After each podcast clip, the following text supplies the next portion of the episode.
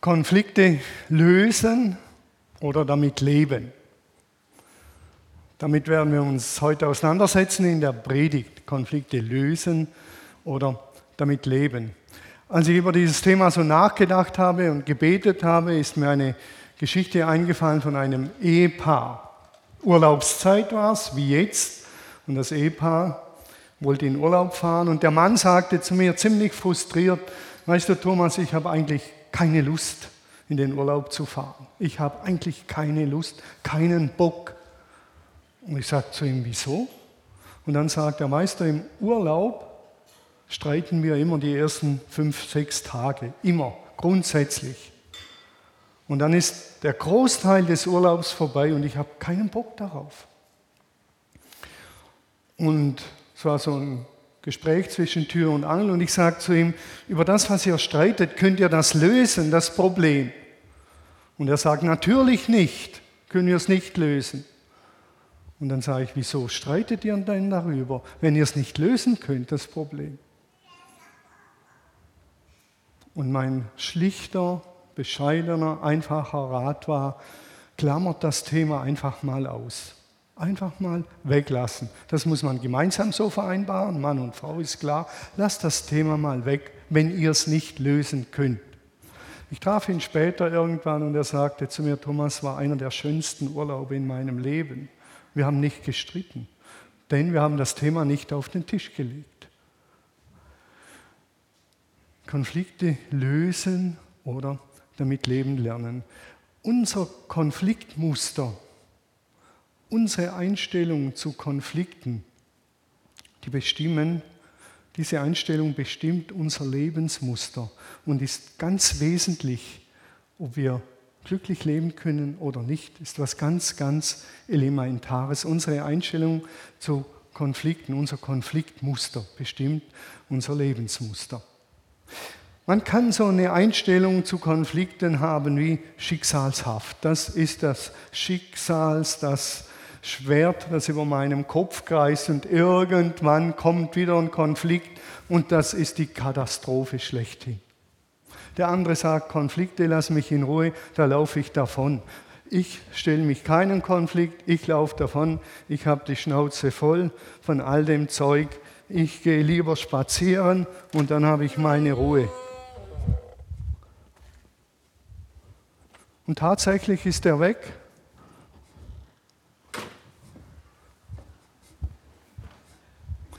Der Konflikt ist wie von alleine gelöst und er kommt wieder.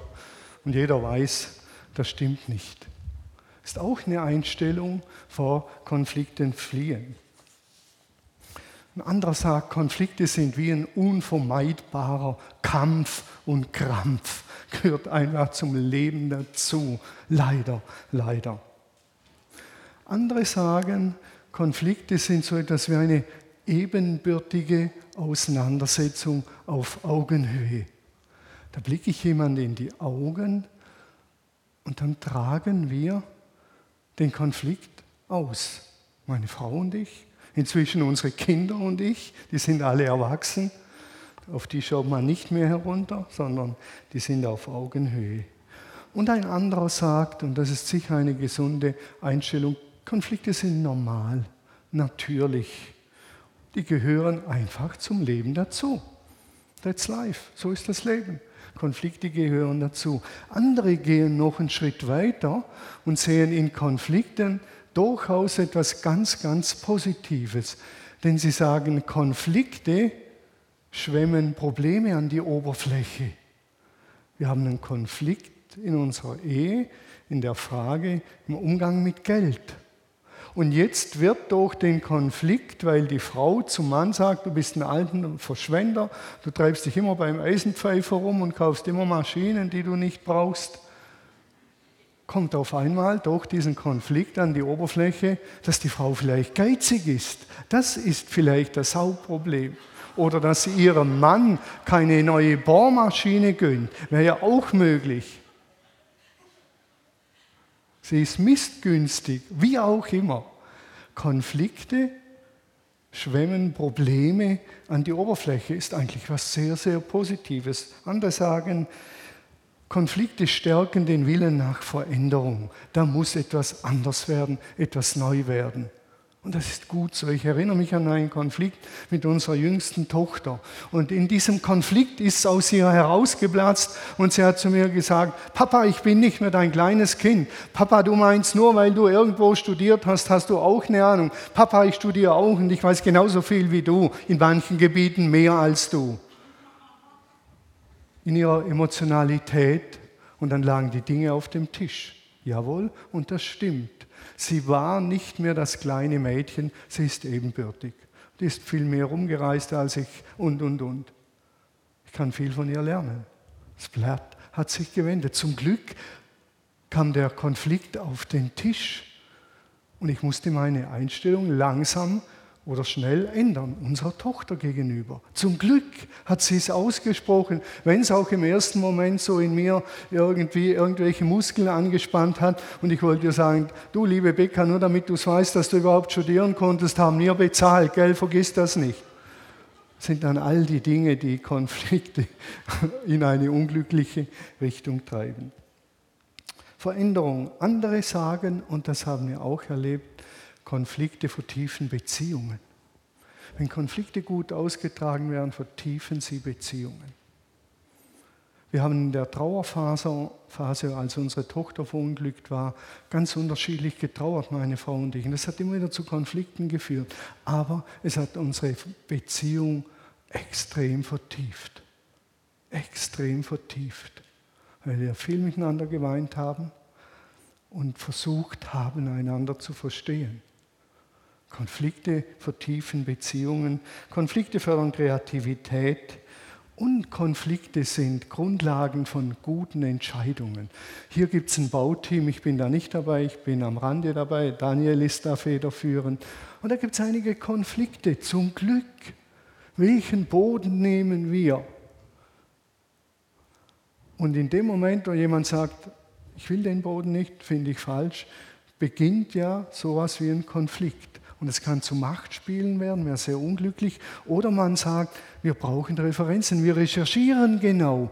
Ganz genau schauen wir jetzt hin, gehen in unterschiedliche Häuser äh, mit ähnlicher Art und Nutzung wie wir und dann treffen wir gute Entscheidungen. Konflikte können zu super guten Entscheidungen führen. Wir stehen vor Konflikten im Moment. Die Gaspreise explodieren. Großer äh, große Frage wird der Umgang mit Geld sein und das wird in vielen Beziehungen zu Konflikten führen. Ich garantiere euch, wenn ihr diese Konflikte gut austragt, kann das zum Segen werden, denn ihr lernt neu mit dem Geld umzugehen.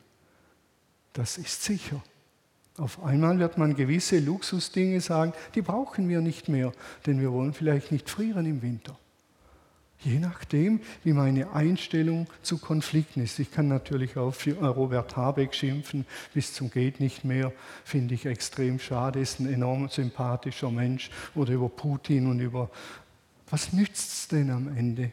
Nichts. Es gibt lösbare und unlösbare Probleme. Also hinter Konflikten stehen Probleme, die Konflikte auslösen und doch ist das Ganze miteinander verwoben. Also wenn ich ab und zu von Konflikten und Problemen löse, äh, Problemen rede, meine ich manchmal gerade dasselbe, weil das zusammenhängt. Es gibt lösbare Probleme und unlösbare Probleme. Ein Freund von mir hat im Bereich von Eheseelsorge seine Doktorarbeit geschrieben und seine Erkenntnis war, der hat mich schockiert und völlig entspannt. Er hat gesagt, 69 Prozent der Konflikte und Probleme sind nicht lösbar. Im ersten Moment war ich geschuckt. 21 Prozent sagte, 31 Prozent sind lösbar. Ja, was machen wir dann mit den 69 Prozent? Was machen wir mit denen? Und die einfache Antwort ist, damit leben lernen, sie managen, damit klarkommen. Die Gaspreiserhöhung müssen wir managen in unserem Haushalt, der Familie. Das, müssen wir, das können wir nicht lösen. Wir können nicht zurück zu den alten Gaspreisen. Wir müssen das Ganze irgendwie managen. Probleme, und das ist wichtig, mit Gewalt lösen wollen. Das muss jetzt gelöst werden, das müssen wir jetzt hinkriegen, macht meistens alles schlimmer. Weil dann verkrampfen die Konfliktparteien und dann wird alles, alles schlimmer. Das müssen wir jetzt unbedingt hinkriegen mit dem Boden, so schnell und jetzt. Und, und dann fühlen sich die einen überfahren und dann wird aus diesem konstruktiven Konflikt ein destruktiver und am Ende laufen alle auseinander. Die Einstellung war für mich so befreiend zu sagen, Regina, es gibt tatsächlich unlösbare Probleme. Und die haben wir in unserer Ehe bis heute. Und mit denen leben wir jetzt. Die managen wir. Mit denen gehen wir konstruktiv um. Das war eine extrem gute, gute Nachricht. Lösbare Probleme lösen, mit ewigen Problemen leben und sie managen. Manchmal können, und das muss ich auch dazu sagen, unlösbare Probleme auch zum Abbruch einer Beziehung führen. Das ist die Ausnahme, aber das gibt's. Sonst will man ja wieder mit Gewalt etwas beibehalten, was es nicht beizubehalten gibt. Das ist so. Manchmal muss man sich auch von Freunden trennen, damit der Konflikt nicht eskaliert. Das ist eine Art, mit dem Konflikt umzugehen. Das ist die Ausnahme, aber das gibt's. Sonst läuft man, läuft man einem Idealbild nach, das man nicht erreichen kann. Ich habe es gesagt, unser Denken über Konflikte prägt unser Leben. Ich kann eine, meine ganze Energie in einen Konflikt investieren, den ich nicht lösen kann und habe dann keine Energie mehr für die Lösung von anderen Problemen und Konflikten. Unlösbare Konflikte haben oft mit unserer Persönlichkeitsstruktur zu tun. Es ist einfach so, wir sind unterschiedlich. Der Warmherzige wenn der Stress hat, braucht er Nähe und Umarmung. Das braucht er. Der Sachliche, wenn der Stress hat, der braucht Distanz. Der muss die Dinge im Kopf ordnen. Und jetzt kommt der Warmherzige nach Hause und sagt, ich habe so einen Stress gehabt im Betrieb, der Chef hat mich zur Sau gemacht. Und dann sagt der, der Sachliche, geh in den Wald und mach einen Spaziergang. Da dreht er durch. Der hätte eine Umarmung gebraucht. Aber der Sachliche kann ihm ja nur eine sachliche Umarmung geben. Und es braucht beide. Und keiner ist schlechter und falscher und richtiger als der andere. Aber das sind solche Probleme. Kommt der Sachliche heim und hat ein Problem. Und der Warmherzige sagt, ich mache dir einen Tee, ich ziehe dir die Socken aus und ich bringe dir eine Bettflasche, dann dreht der doch. Da müsste der Warmherzige sagen, geh in den Wald und mach einen Spaziergang und freu dich des Lebens und ordne die Dinge und dann nachher trinken wir einen Kaffee und ein Bier und dann setzen wir uns aufs Sofa. Und da gibt es immer wieder Konflikte. Beim Spazierengehen, der eine will bummeln, der andere will flott Kalorien abbauen. Führt zum Konflikt. Wie macht man das? Samuel Gerber, der ehemalige Leiter von Bienenberg, hat gesagt, er macht das so. Er bummelt mit seiner Frau eine Viertelstunde und dann haben sie eine Runde, wo er ganz schnell gehen kann, marschieren und sie nimmt die kürzere Runde und bummelt und das letzte Stück bummelt er wieder mit ihr. Dann haben sie das Problem so weit gelöst. Er muss halt bummeln lernen, aber er hat auch seine Chance, um zu marschieren. Ein altes Thema in Ehen ist die Frage von Sexualität.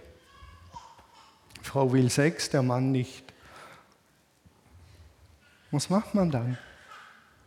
Vergewaltigt sie ihn, ist gar nicht so einfach. Aber was macht man dann? Das nächste Mal ist es umgekehrt. Wie geht man damit um? Ist ein ewiges Problem. Ist nicht schlimm. Es ist halt so. Lass es uns gut gestalten. Die berühmte Szene Äpfel und Chips essen auf dem Sofa nebeneinander. Wenn ich einen Apfel esse und Chips, ich höre mich nicht kauen, kein Problem. Aber wenn meine Frau neben mir, da werde ich halb wahnsinnig. Und ich lasse mir keine traumatische Erfahrung in der Kindheit anhängen, wenn mich das aufregt. Das ist halt so. Wir haben die Lösung gefunden. Entweder ist meine Frau draußen in der Küche oder sie ist, sie ist schon länger kein Äpfel mehr auf dem Sofa, Chips sowieso nicht. Aber dann sind wir halt, bin ich rausgegangen oder sie ist draußen. Aber das Problem als solches, dass mich das irgendwie ärgert, wieso auch immer, ist nicht gelöst und ist überhaupt nicht schlimm, darf sein. Gibt es faule Kompromisse, die taugen nichts. Ein fauler Kompromiss ist, wenn das Esszimmer neu gestrichen wird. Der Mann will ein schwarzes Esszimmer, lauter schwarze Wände, so richtig schwarz. Die Frau will weiße Wände. Jetzt haben sie die geniale Idee, gehen einen Kompromiss ein, leeren fünf Liter schwarze Farbe und fünf Liter weiße Farbe zusammen, rühren es und streichen und es ist grau und es gefällt keinem. Die Lösung wäre, dass da, wo er sitzt, hinter ihm ist eine weiße Wand. Die Frau sitzt dort, sieht die weiße Wand. Die gegenüberliegende Wand von ihm ist schwarz und er sieht immer die schwarze Wand. Wäre eine Möglichkeit. Aber das Problem, dass sie weiß will und er schwarz, ist in dem Sinn nicht gelöst. Aber man hat es irgendwie gemanagt. Ihr kennt viele so solche Beispiele. Wie gehen wir mit unlösbaren Konflikten und Problemen um? Was hilft uns? Und da kommen wir zu etwas ganz Grundlegendem. Und das Grundlegende ist meine Einstellung zum anderen.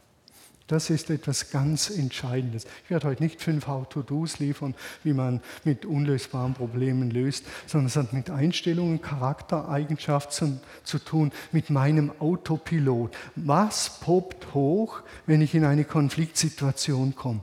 Was triggert mich da an und wie gehe ich damit um? Wie ist meine Grundeinstellung? Ich könnte auch sagen, wie ist mein Charakter? Und ich will ein paar Dinge nennen, grundlegend drei Dinge, was wichtig ist. Das Erste, was ich für extrem wichtig anschaue, um mit unlösbaren Konflikten zu leben, ist Gottvertrauen. Dass ich Gott vertrauen kann, dass ich sagen kann, jetzt gibt meine, Geld, meine Frau schon wieder Geld aus, der Herr ist mein Hirte, mir wird nichts mangeln. Er weidet mich auf einer grünen Aue und führt mich zum frischen Wasser. Ein Psalm, wieder die Angst. Kein Aufschrei, sondern Gottvertrauen. Wir kriegen das irgendwie gemanagt. Da bin ich zuversichtlich. Ich bleibe zuversichtlich. Ich falle nicht in ein endloses Loch. Ich vertraue Gott, dass er mit uns, nicht mit mir, vielleicht nur mit mir oder mit uns einen Weg findet. Gelassenheit. Input 109. Gelassenheitsgebet. Gott gebe mir die Gelassenheit, Dinge hinzunehmen, die ich nicht ändern kann. Die Weisheit, Dinge zu ändern, die ich ändern kann. Und die Weisheit, den Mut, Dinge zu ändern, die ich ändern kann. Und die Weisheit, das eine vom anderen zu unterscheiden. Wer diese Grundeinstellung im Herzen trägt, ist auf einem ganz, ganz guten und wichtigen Weg. Das Herzensgebet geht weiter. Andreas wird es am Ende mit uns beten. Das ist das Erste. Eine grundlegende Gelassenheit und, wenn es geht, den Humor nicht vergessen.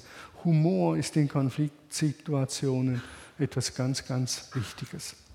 Da ist ein altes Ehepaar, 50 Jahre verheiratet, die feiern goldene Hochzeit. Und die Kinder überlegen, was sie den, ihren Eltern schenken. Und sie sagen, unsere Eltern streiten die ganze Zeit, die streiten nur und die streiten und die streiten. Schenken wir ihnen Urlaub, streiten sie. Schenken wir ihnen zwei E-Bikes, werden sie streiten. Und dann kommt die geniale Idee, wir schenken ihnen einen Gutschein für eine Stunde bei einem Star-Psychologen und Eheberater. Gesagt, getan, 50-Jahresfeier, äh, Hochzeitsfeier, schenken sie den Eltern diesen Gutschein. Die Eltern packen ihn auf und der Streit geht los. Fahren wir mit dem Fahrrad, mit dem Auto, mit der Bahn, mit dem Bus. Irgendwann einigen sie sich, machen einen Termin aus und gehen zum Eheberater. Was machen sie da? Sie streiten. Und dann steht der Eheberater, steht auf und sagt, jetzt mache ich etwas, das habe ich noch nie gemacht. Er geht zu der alten Dame hin, drückt ihr einen langen Kuss auf den Mund Und dann sagt er zu dem Ehemann, das ist es, was Ihre Frau zweimal in der Woche braucht.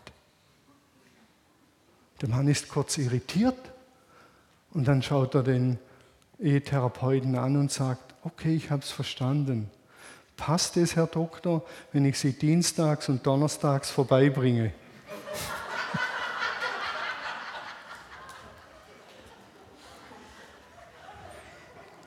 Humor gehört dazu im richtigen Moment. Dann das Zweite, das scheint mir das Elementarste sein. Ich habe das als revolutionäre Unterordnung bezeichnet. Revolutionäre Unterordnung. Eine revolutionäre Unterordnung. Das heißt, eine Revolution in der Unterordnung. Unterordnung ist ein unbequemer Begriff, aber es ist für mich ein Schlüssel. Und das finden wir in der Bibel, in den Miteinander-Begriffen. Viele, viele Ratschläge und ethische Normen haben das Miteinander im Blick. Und ich lese ein paar vor. Ertragt oder haltet einander in Liebe, in aller Demut und Sanftmut und Langmut aus. Ertragt einander in Liebe. Oder ordnet euch einander unter, tut es aus Ehrfurcht vor Christus. Die Beschreibungen sind alles Beschreibungen, die andauernd sind, nicht einmal punktuell. Ich fülle das Glas einmal und dann ist es voll fertig, sondern ich fülle es immer wieder. Die Unterordnung und einander ertragen ist ein andauernder, lebenslanger Prozess und besonders dann gefragt, wenn es um, lös, äh, um unlösbare Probleme geht. Tut das freiwillig. Seid bescheiden und achtet den anderen mehr als euch selbst. Denkt nicht an euren eigenen Vorteil. Jeder von euch soll das Wohl des anderen im Auge haben. Ich weiß, jetzt schreit das Ego auf. Thomas, hör auf, das regt mich auf, solches Zeugs. Aber für mich sind das Grundhaltungen, Charaktereigenschaften, die unabdingbar sind um mit unlösbaren Problemen und Konflikten zu leben. Wir gehen noch zum Thema Sex. Auch da sagt Paulus etwas höchst Interessantes. Er sagt, der Mann darf sich seiner Frau nicht verweigern. Und genauso wenig darf sich die Frau ihrem Mann verweigern.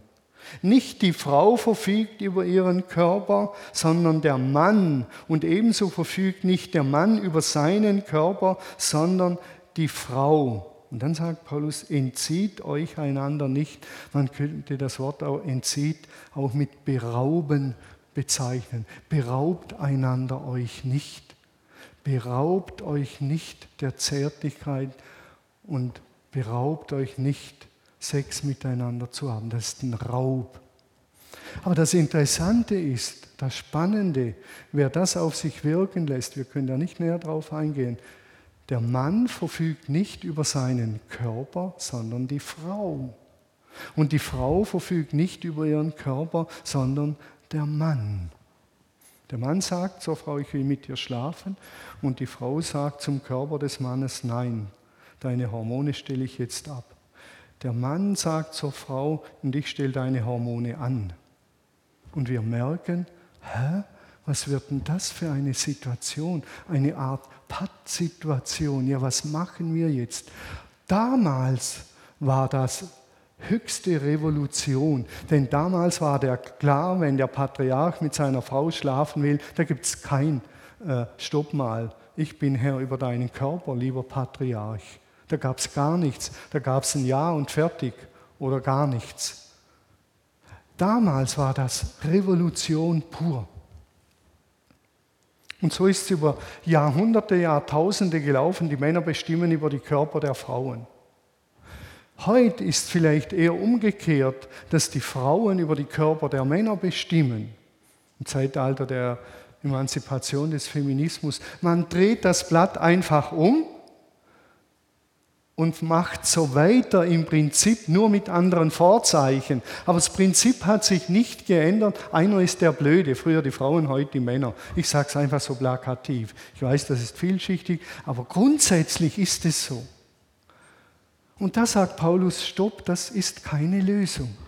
Die Lösung wäre auf Augenhöhe, einer achtet den anderen höher als sich selbst. Der Mann verfügt über den Körper der Frau, die Frau über den Körper des Mannes. Und das, sage ich euch, sind höchst interessante, spannende, knisternde Diskussionen, die da aufbrechen. Wenn man das diskutiert miteinander als Ehepaar, was machen wir jetzt? Du willst mir sagen, dass ich nicht will, ich will dir sagen, dass du willst. Äh, was, so sitzt man am Tisch bei einem Glas Wein. Das macht es extrem spannend. Es gibt nichts Schöneres, als so etwas so zu leben, wie es Paulus hier schreibt. Und das betrifft ja alle Bereiche. Das war revolutionär. Einer ordne sich dem anderen unter, einer dem anderen. Beide ordnen sich gegenseitig unter. Das macht es spannend. Ich weiß gar nicht, kann man irgendwie gar nicht so beschreiben, das muss man leben und erleben. Im Gesamtüberblick dieser Verse sehen wir, da steht nicht, achtet euch selbst nicht, steht überhaupt nicht dort, sondern achte den anderen höher als dich selbst. Da heißt es nicht, achte den anderen nicht. Da steht auch nicht, erfülle alle Wünsche, die der andere hat. Werde willenslos, werde ein Opfer du hast eh nichts zu sagen. Es steht alles nicht da. Achte dich und achte den anderen, aber gib ihm einen Tick Vorsprung. Das heißt mit anderen Worten, lerne dein Gegenüber kennen. Lass dich auf die tiefsten Sehnsüchte von deinem Gegenüber ein und stell nicht dich in erster Linie in den Vordergrund. Das ist das, was da steht. Lass dich mal auf den anderen ein. Lass dich mal auf ihn ein. Wenn wir mit Konflikten und ewigen Problemen leben wollen, konstruktiv, dann müssen wir uns ganz auf den anderen mal einlassen. Und der Clou ist ja, dass der Gegenüber dasselbe macht. Ich frage meine Frau oder ich frage Daniel an der Arbeitsstelle, Daniel, was denkst du darüber? Ich frage mal dich. Und wenn es gut läuft, sagt Daniel und Thomas, wie denkst du darüber?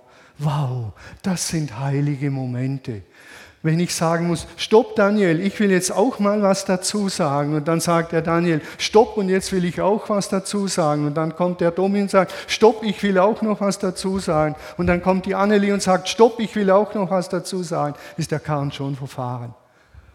Aber wenn ich sage, Daniel, wie denkst du? Und Daniel sagt, Domi, wie denkst du darüber? Und Domi sagt, Thomas, du alter Mann, wie denkst du darüber? Und dann sage ich, Annelie, du junge Dame, wie denkst du darüber? Das wäre eine Atmosphäre. Das meint Paulus. Achte mal den anderen höher. Nimm mal seine Meinung wahr. Das muss man sich im gegenseitig vorstellen. Und da weiß ich, da kommt es an die Grenzen. Ja, was mache ich, wenn der Gegenüber nicht so denkt? Ja, dann wird es schwierig.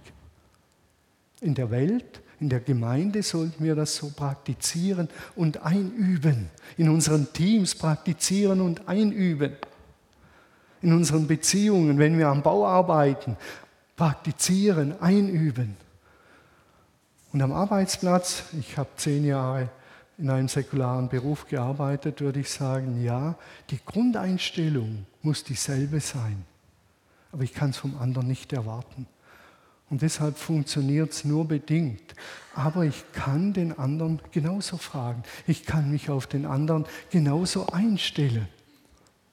Aber ich kann es von ihm nicht erwarten. Denn er wird mich nicht fragen.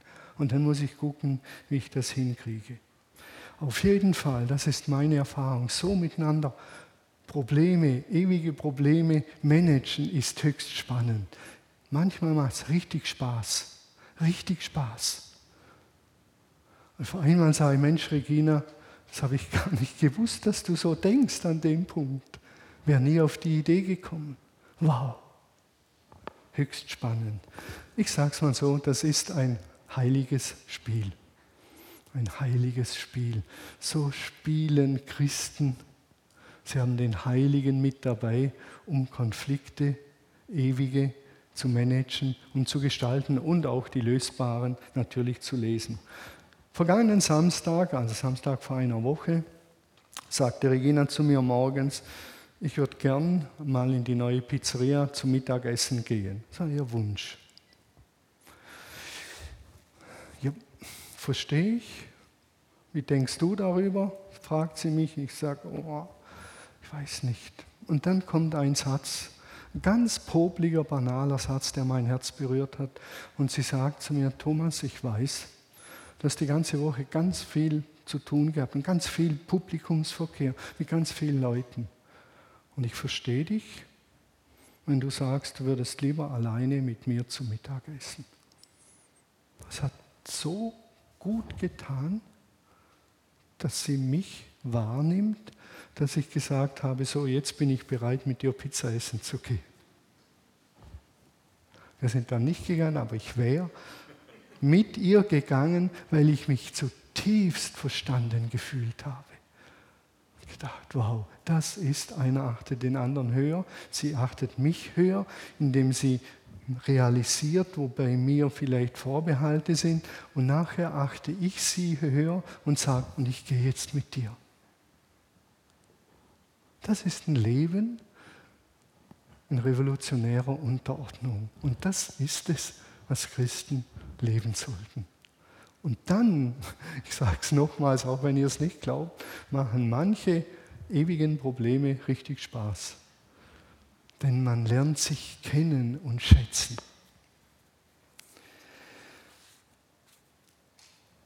Wie soll das gehen? Noch ein paar Gedanken, die Zeit ist durch. Wie soll das gehen? Wie kann das gehen? Noch zwei, drei Gedanken. Wir leben ja in einer völlig anderen Kultur. Du musst nach dir gucken. Und wenn du nach dir geguckt hast, dann kannst du vielleicht nach einem anderen gucken. Paulus sagt es gerade umgekehrt. Das Erste, damit das funktionieren kann, das allererste ist, dass ich weiß, wer ich bin. Wenn ich weiß, ich bin der geliebte Mensch Gottes, der bin ich, der geliebte Thomas von Gott, dann kann ich mich auch herschenken. Dann muss ich mich nicht immer in den Vordergrund stellen. Das wäre das Erste. Das werden, was ich bin, könnt ihr nach dem Abendmahl empfangen. Vielleicht sagt jemand, vergiss nicht, Gott liebt dich so sehr, dass er seinen Sohn hergab. Du bist geliebt, das bist du. Das ist das Erste. Das ist ein lebenslanger Weg, dass wir das einüben. Wir sind geliebte Menschen Gottes. Das ist meine Identität. Und aus der heraus kann ich leben. Das Zweite ist eine Gesinnung in sich tragen, wie Jesus sie hatte. Seid untereinander so gesinnt, wie es dem Leben in Christus Jesus entspricht. Die zweite Übersetzung übersetzt, entwickelt in euch dieselbe Einstellung, die ihr auch beim Messias Jesus seht. Davor war genau der Vers, ordnet euch einander unter. Und dann sagt Paulus, seid gesinnt wie Jesus. Das heißt ganz einfach, ihr müsst diesen Jesus kennen. Ihr müsst diesen Jesus aufgenommen haben in euer Herz. Ihr müsst sagen, Jesus, ich will dir nachfolgen. Ich will dir ähnlicher werden. Ohne das geht das nicht. Dieser Jesus, der muss in uns leben. Im Abendmahl nehmen wir ihn wieder auf, sagen, Jesus, du hast mir vergeben, damit ich Zukunft habe. Sei du die treibende Kraft durch deinen Geist in meinem Leben.